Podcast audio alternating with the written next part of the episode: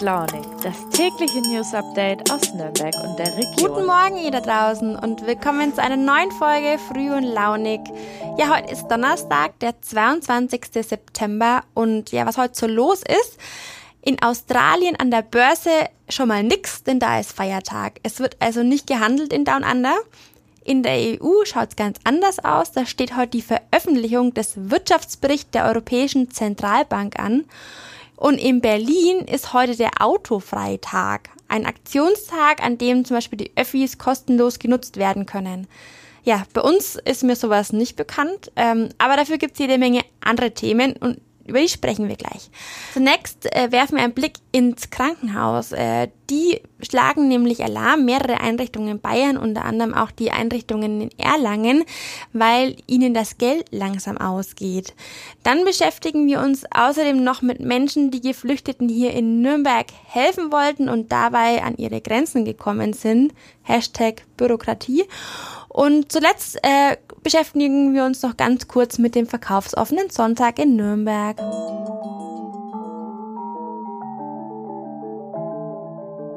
Das Erlanger Uniklinikum schlägt Alarm. Wir können nicht mehr jeden versorgen, heißt es in der Überschrift äh, meiner Kollegin Sharon Cheffin. Sharon, was heißt denn das genau? Ausgangspunkt ähm, für die Aussage des kaufmännischen Direktors Albrecht Bender des Uniklinikums Erlangen ist die ja, prekär immer zuspitzendere Lage, äh, Finanzlage der Krankenhäuser. Ähm, da hatte die Bayerische Krankenhausgesellschaft, Zusammenschluss eben der Häuser und der Träger, ähm, Alarm geschlagen und eben gesagt, dass äh, durch die Kostenexplosionen äh, die finanzielle Lage eben ganz arg angespannt ist und ähm, der kaufmännische Direktor des Uniklinikums kann eben diese Einschätzung nur unterstreichen und betonen und sagt eben, also durch ja, Steigerungen in allen Bereichen an Kosten, egal ob es um Rohstoffe geht, ob es natürlich um Energie geht, ähm, das alles führt dazu, dass äh, sich die Ausgaben des Uniklinikums immer weiter erhöhen. Ähm, er sagt, in diesem Jahr wird es wohl noch haltbar sein, aber äh, für das nächste Jahr, wenn das äh, so weitergeht und die wirtschaftliche Lage sich weiter zuspitzt, dann ähm, wird man nicht mehr alle versorgen können und dann wird wie er sagt, ähm, zu einer Rosinenpickerei kommen und das will natürlich niemand, schon gleich gar nicht ähm, ja, Beschäftigte in einem Krankenhaus, die ja eigentlich jedem helfen äh, müssen und das natürlich auch wollen. Gibt es denn derzeit keine Hilfen für Kliniken? Äh, Hilfen so wie zur Corona-Zeit, als wir eben so Ausgleichszahlungen gekriegt haben für die Betten, die sie freigestellt haben für mögliche intensiv- und stationäre äh, Covid-Patienten, die gibt's momentan nicht. Ähm, das Uniklinikum ist ja eine staatliche Einrichtung und kriegt natürlich vom Freistaat Bayern die Gelder. Aber wenn ähm, festgesetzte Gelder, die sie kriegen, äh, nicht mehr den äh, akuten und aktuellen Preissteigerungen äh, entsprechen, dann äh, kommt natürlich auch so ein, so ein Riesenmaximalversorger, wie das das Erlanger Universitätsklinikum ist, in finanzielle Schieflage, wenn das auf Dauer so weitergeht. Wie ist es denn generell bei Krankenhäusern? Da geht es doch eigentlich um die Notversorgung und nicht um die Wirtschaftlichkeit, oder? Es geht äh, um bei kommunalen oder auch bei äh, Krankenhäusern des Freistaates. Äh, die bekommen natürlich die äh, Gelder von ja vom Staat, von der Stadt. Ähm, da wird natürlich Wirtschaftlichkeit auch groß geschrieben. Noch drastischer ist es aber eben in privaten Kliniken, die eben ja, auf, auf reine Wirtschaftlichkeit setzen, ähm, da kann das schon der Fall sein, dass äh, das so weit geht, dass die Maximaloptimierung äh, die ist, möglichst viel Geld zu bekommen. Und wenn die dann äh, ins Straucheln geraten, werden eben Patienten, die ähm, schwer krank sind, aber die Kostendeckung der Kassen eben nicht so geleistet ist, die werden dann halt nicht mehr so versorgt werden wie bei den äh, kommunalen Krankenhäusern, die das natürlich machen müssen. Das ist quasi die Rosinenpickerei, von der du gesprochen hast. Die letztendlich niemand möchte, aber die zwangsläufig auf Dauer da dann hinausführen wird. Wie sieht's denn bei anderen Krankenhäusern aus? In Erlangen gibt's ja auch noch das Waldkrankenhaus. Das Waldkrankenhaus, äh, der Geschäftsführer Carsten Heckel hat es mir im Gespräch auch bestätigt. Also dieser Notruf der Bayerischen Krankenhausgesellschaft, das kann er nur unterstreichen. Also auch dort ähm, sieht es, wenn die Preissteigerungen weiter so gehen, äh, so aus, dass man eben ja nicht mehr ganz weiß, wie man das alles zu schaffen hat. Ähm, er vergleicht das so ein bisschen mit den ähm, mit den Energieversorgern, die ja finanzielle staatliche Hilfen kriegen ähm, als Stichwort Uniper, und sagt, ähm, wir müssten eigentlich jetzt auch solche staatlichen Hilfen kriegen. Und äh, wenn das jetzt auf Dauer nicht so sein wird, dass wir da zusätzliche Unterstützung kriegen, ja, dann droht womöglich die Liquidität. Das heißt, er sagt, dann ist einfach das Geld nicht mehr da für die Versorgung. Und was passiert dann, wenn das Geld ausgeht? Werden dann einfach Stationen geschlossen?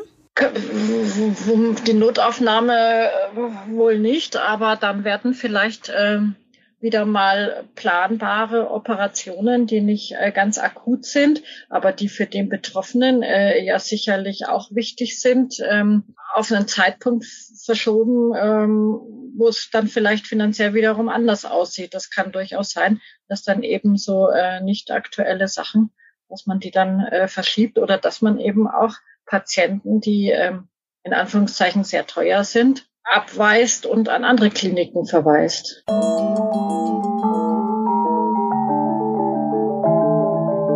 Nach dem Überfall auf die Ukraine sind ja zahlreiche Geflüchtete nach Nürnberg gekommen. Ja, und viele Nürnbergerinnen und Nürnberger haben sie hier in Empfang genommen, ihnen geholfen und auch bei sich wohnen lassen. Ja, viele haben eben auch angeboten, dass sie ihnen äh, bei der Navigation durch den, sag ich mal, Behördendschungel helfen. Und das war tatsächlich gar nicht so leicht. Obwohl die Helfer ja die Sprache beherrschen und sich äh, mit der deutschen Bürokratie auskennen, war es scheinbar ziemlich frustrierend. Unsere Redaktion hat auf jeden Fall viele Mails und äh, Anrufe bekommen, wo sich äh, Helfer, ähm, ja, sag ich mal, ausgekotzt haben. Und mein Kollege Rurik Schnackig hat sich mal den ganzen Klagen angenommen. Rurik, Du schreibst von einem anonymen Herrn Zimmermann, der sich hilfesuchend an uns gewendet hat. Was hat er dir denn erzählt? Ja, liebe Nina, der Herr Zimmermann ist einer der vielen, die sich an uns gewandt haben. Äh, man muss dazu sagen, Herr Zimmermann heißt in Wirklichkeit nicht äh, Herr Zimmermann. Wir haben uns aber auf diesen Namen geeinigt. Das hat damit zu tun, dass viele der Helfer äh, zwar sich an die Öffentlichkeit wenden, aber gar nicht mit ihrem richtigen Namen unbedingt im Vordergrund stehen wollen, weil sie einfach sagen, es geht ja gar nicht, es geht gar nicht um mich, sondern es geht um die Sache. Und so war es eben auch beim Herrn Zimmermann, der uns das Ganze eindrucksvoll geschildert hat. Herr Zimmermann dachte, er kann sehr schnell und unbürokratisch Hilfe leisten. Ähm, er hat eine junge Ukrainerin aus äh, Polen nach Nürnberg gebracht. Die war also bereits nach Polen äh, geflohen. Ähm, sie selbst ist äh, studierte Psychologin und hat dort äh, wegen ihrer Ausbildung sich berufen gefühlt, auch dort den Frauen, äh, den traumatisierten Frauen und den geflüchteten Frauen zu helfen äh, hat dabei aber wohl die eigenen Kräfte überschätzt und äh, hat dann selbst einen Nervenzusammenbruch erlitten, so dass also Hilfe dringend nötig war. Das hat eben unser Herr Zimmermann dann auch gemacht. Er hat diese Frau nach Nürnberg gebracht und er hat ihr eine Wohnung vermittelt, wohl eine eigene Zweitwohnung und dachte eigentlich, dass jetzt äh, alles gut wird oder zumindest, dass für die Frau etwas Ruhe einkehrt. Genau dieses hat sich dann aber sehr schnell zerschlagen, denn plötzlich stand im Raum, dass die junge Frau in Nürnberg gar nicht bleiben darf. Unser Leser war daraufhin sehr besorgt, weil er gesagt hat, jetzt hat sie die Chance, hier nochmal äh, Fuß zu fassen, ein bisschen zur Ruhe zu kommen und jetzt sie wieder rauszureißen in ein anderes Bundesland möglicherweise, in eine Gemeinschaftsunterkunft. Ähm, da hat er sich dann doch sehr gesorgt, ob der psychische Zustand der Frau aus der Ukraine das so äh, mitmachen wird. Ähm, das Ganze hat sich dann nach einem langen Schriftwechsel und nach der Ankündigung vom Herrn Zimmermann, dass er sich bereits an die Presse gewandt hat, in quasi Wohlgefallen aufgelöst. Die junge Frau darf nun bleiben. Aber es ist natürlich ein Beispiel, das zeigt, wie mühsam der Einsatz ist. Und das sind sehr, sehr viele Termine und sehr viel Schriftverkehr und sehr viel Hoffen und Bangen dazwischen gewesen, bis endlich dann die Entwarnung kam. Ein anderer Leser, der berichtet, dass er total überrascht war, wie viel Kraft ihn sein Engagement kostet. Was war denn da los? Ja, genau. Auch dieser zweite Fall ist bemerkenswert. Auch deshalb, weil der Helfer, der sich an uns gewandt hat, ein Profi ist, was den Umgang mit Ämtern und Behörden betrifft. Er selbst war jahrelang in der Kommunalpolitik erfolgreich tätig.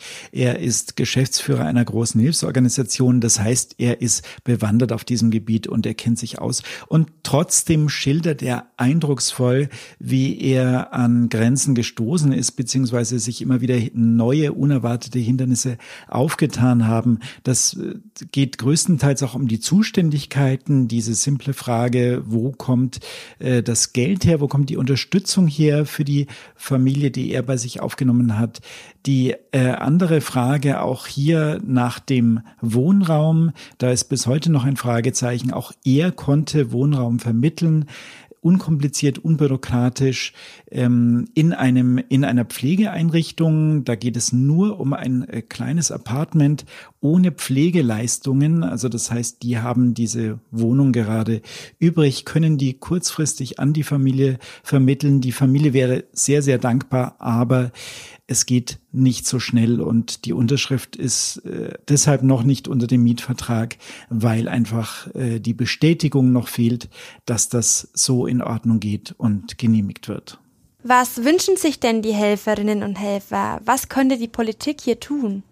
Für die Helfer ist das zum Teil eine ganz unglückliche Situation. Auf der einen Seite braucht man das ehrenamtliche Engagement dringend. Und auf der anderen Seite merken diese Helfer auch selbst, dass sie äh, plötzlich bei Behörden an Grenzen stoßen und auch nicht mehr weiter wissen. Das Ganze, obwohl das in ihrem Land passiert, in dem sie geboren sind, aufgewachsen sind und die Sprache perfekt beherrschen. Ich denke, dass man genau diese Helfer noch mehr im Blick haben muss, weil die Gefahr besteht, dass die sich äh, abarbeiten an diesem ganzen Ding. Also ich habe das Gefühl, dass das oft ähm, in bester Absicht passiert und aber schnell unterschätzt wird, was es tatsächlich heißt. Und es ist ja nicht so, dass die Leute äh, sagen, ich, ich unterstütze jemanden, ich unterstütze die Geflüchteten aus der Ukraine und wenn es mir dann zu viel wird, dann lasse ich das Ganze wieder sein. Also ich denke, wer die Bereitschaft äh, signalisiert und sich bereit erklärt, jemanden zu unterstützen, der bleibt auch dran und äh, der bleibt so lange dran, bis das Ganze auch äh, gesichert und in einigermaßen trockenen Tüchern ist. Und ich habe das Gefühl, dass die Helfer in diesem Punkt sich oft sehr allein gelassen fühlen. Und da braucht es sicher seitens der Politik mehr als ähm, ein wenig den Beifall und äh, das Dankeschön. Jetzt würde mich noch deine Einschätzung interessieren. Denkst du, das Engagement der Helfer wird aufgrund der Widrigkeiten zunehmend weniger? Und wird es bald vielleicht niemanden mehr geben, der das freiwillig macht? Ja, das ist eine berechtigte Frage, Nina, die ich mir auch schon gestellt habe. Wird es denn dann überhaupt künftig noch ausreichend Helfer geben, wenn die Umstände so schwierig sind?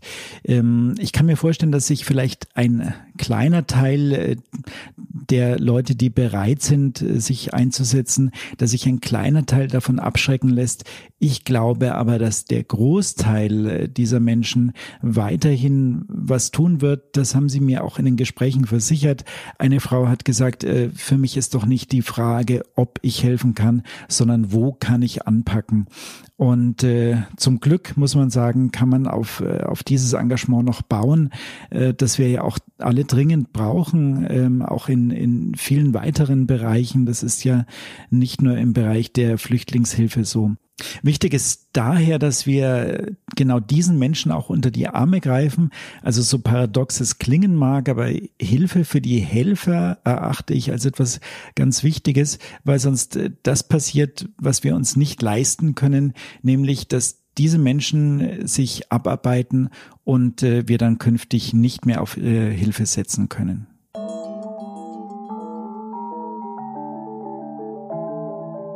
Zum Schluss noch ein kleiner Service-Hinweis. Am kommenden Sonntag haben in Nürnberg die Geschäfte geöffnet, ähm, und zwar von 13 bis 18 Uhr. Allerdings gilt das nur für die Geschäfte in der Altstadt, denn Anlass für die Sonntagsöffnung ist das Altstadtfest. Es ist der zweite verkaufsoffene Sonntag in Nürnberg heuer. Die letzten Jahre gab es davon eher wenige. Ihr könnt euch denken, warum. Ganz generell ist es in Bayern so, dass Geschäfte ja eigentlich nicht öffnen dürfen am Sonntag. Es gibt aber die Ausnahmen, ähm, nämlich wenn Märkte oder Messen oder ähnliche Veranstaltungen sind, dann kann man da öffnen, allerdings nur maximal fünf Stunden und im Jahr maximal äh, viermal. Also es kann maximal vier dieser verkaufsoffenen Sonnen- und Feiertage geben. Ja, mit diesem kurzen Exkurs ins bayerische Verwaltungsrecht würde ich mich für heute von euch verabschieden. Ich wünsche euch einen schönen Donnerstag und wir hören uns morgen wieder. Bis dann!